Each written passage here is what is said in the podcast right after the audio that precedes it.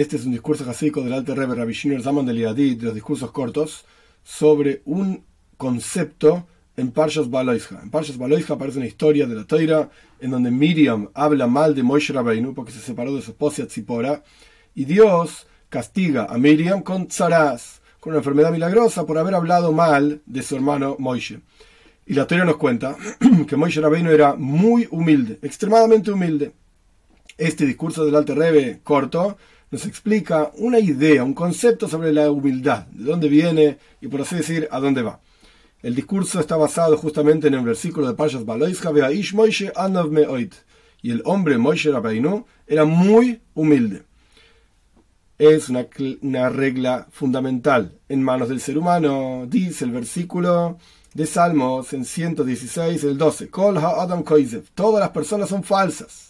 ¿Qué significa todas las personas son falsas? ¿Acaso realmente todas las personas son falsas? Y la idea es así. El intelecto humano es sheker, es mentira y aquello que capta el intelecto con su capacidad intelectual, justamente, es nada, es falso, es mentira. Y toda persona que sostiene su opinión y sigue a rajatabla, como quien dice, sigue totalmente lo que su intelecto dicta y se sostiene sobre lo que su intelecto dicta y no se puede mover de esto, es una persona soberbia. Gasus Arruach, soberbia. Y es el comienzo de Picorsus, es el comienzo de la negación y alejamiento absoluto de Dios. Y como encontramos en la introducción de Aristóteles, él escribe que todo aquello que no dicta el intelecto es sheker, es mentira. No existe la profecía, no existe nada de esto. Intelecto puro. Y por eso dijeron nuestros sabios que Yorobón, que fue el primer rey del reinado de Israel del norte, es una historia larga que ahora no importa, ¿Por qué Yorobam terminó perdido del mundo, destruido, etcétera? Por la arrogancia y la soberbia que tenía, terminó haciendo idolatría y terminó haciendo un desastre, pecando él, haciendo pecar a las demás personas. La cuestión era la arrogancia que tenía Yorobam, era uno de los más grandes sabios de su época.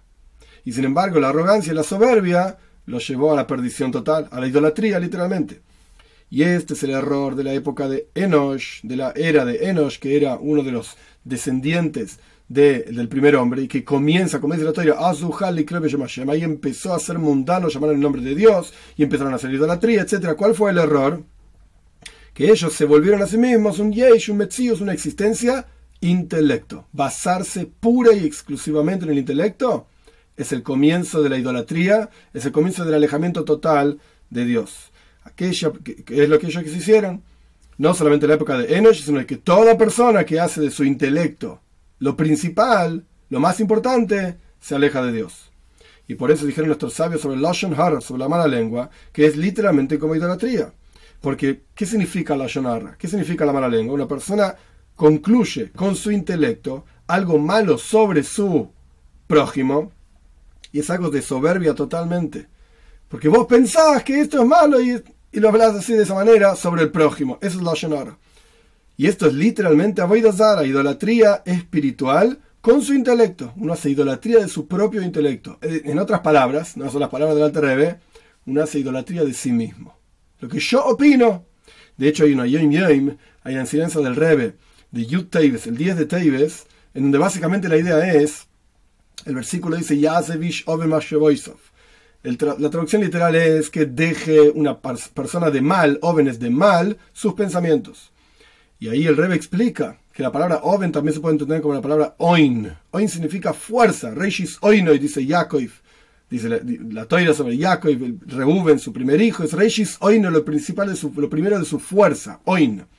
Entonces, Podemos leer el versículo de otra manera. Una persona que es fuerte en su opinión y que dice, yo opino así, yo digo así, y no se mueve de esto, tiene que dejar de lado para acercarse a Dios. Una persona tiene que dejar de lado lo fuerte de su opinión. Yo digo así, yo opino así, yo digo esto. Esto hay que dejarlo de lado para poder acercarse realmente a Dios. Y esto es básicamente lo que está diciendo el Alter en otras palabras. Uno está haciendo avoidazar, idolatría de su propio intelecto.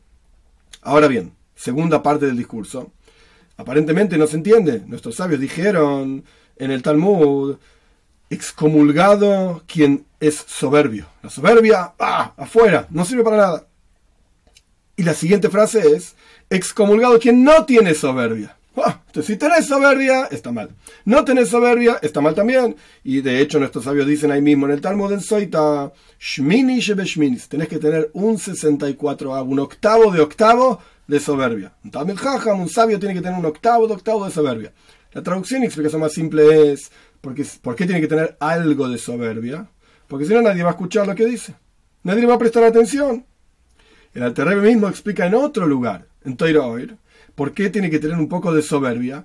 Porque si uno, si uno no tiene nada, ni siquiera lo más, lo más mínimo de soberbia, uno mismo va a pensar sobre sí mismo, ¿quién soy yo para acercarme a Dios? Soy un nada, soy un nadie. No puedo cumplir una mitzvah, no puedo estudiar Torah, soy nadie, soy nada. Entonces algo de soberbia hay que tener para poder al menos acercarse a estudiar Torah, a cumplir mitzvot, etc. Acá el Alter va a dar una explicación similar a esto. Entonces, de vuelta, dijimos que la soberbia es el comienzo de la idolatría, la idolatría del intelecto, etc. Afuera, totalmente. Y el Talmud mismo dice, Shamta de Islay, excomulgamos a quien tiene soberbia. Pero el Talmud mismo dice, excomulgamos a quien no tiene soberbia. Y hay que tener un, octavo, de octavo, un 64 avo. La explicación es, como está escrito justamente en Pashas Bala El hombre Moishe era muy humilde. Es decir, Moshe Rabbeinu, él provenía espiritualmente hablando del nivel que se llama Das, comprensión divina. él habló cara a cara con Dios, por así decirlo. Y era extremadamente humilde. ¿Qué significa esto? En, el asunto intelectual, Das, comprensión, captación, entender a Dios, etc., la Torah nos dice como Moshe Rabbeinu, extremadamente humilde. Es decir, que la persona no se sostiene en su opinión y dice que con seguridad yo tengo la razón, incluso en los asuntos espirituales. Con seguridad yo tengo razón. Esto es así, esto no es así, etc. No. me hay que ser extremadamente humilde. Pero en el corazón, acá viene la diferencia entre lo intelectual, en donde el alter está explicando, nuestros sabios dicen, excomulgado quien tiene soberbia. Esto es en lo intelectual. Pero en el corazón, en lo emocional, oh, excomulgado quien no tiene soberbia en el corazón, las palabras del Alterrebe, uno tiene que ser gibor, valiente, tener fuerza y no avergonzarse frente a aquellos que se burlan de él. Que de hecho, entre paréntesis, así empieza el Shulchan Aruch entero, el código de la judía en la primera parte. Son cuatro partes. La primera parte, en el primer capítulo, en el primer seif, en el primer párrafo del primer capítulo de la primera parte, ¿qué es lo primero que dice? Al No te avergüences de aquellos que se burlan. Pero esto es algo en el corazón, es una emoción, es un sentimiento de no avergonzarse. Y a pesar de que intelectualmente hablando uno puede ser humilde frente a aquellos que se burlan de uno, por algo lo harán, ellos sabrán lo que hacen, etc. Sin embargo, uno tiene que fortalecer su corazón sin mezclar con el intelecto y ampliar su corazón como un gran valiente para no avergonzarse. Y por eso está escrito también,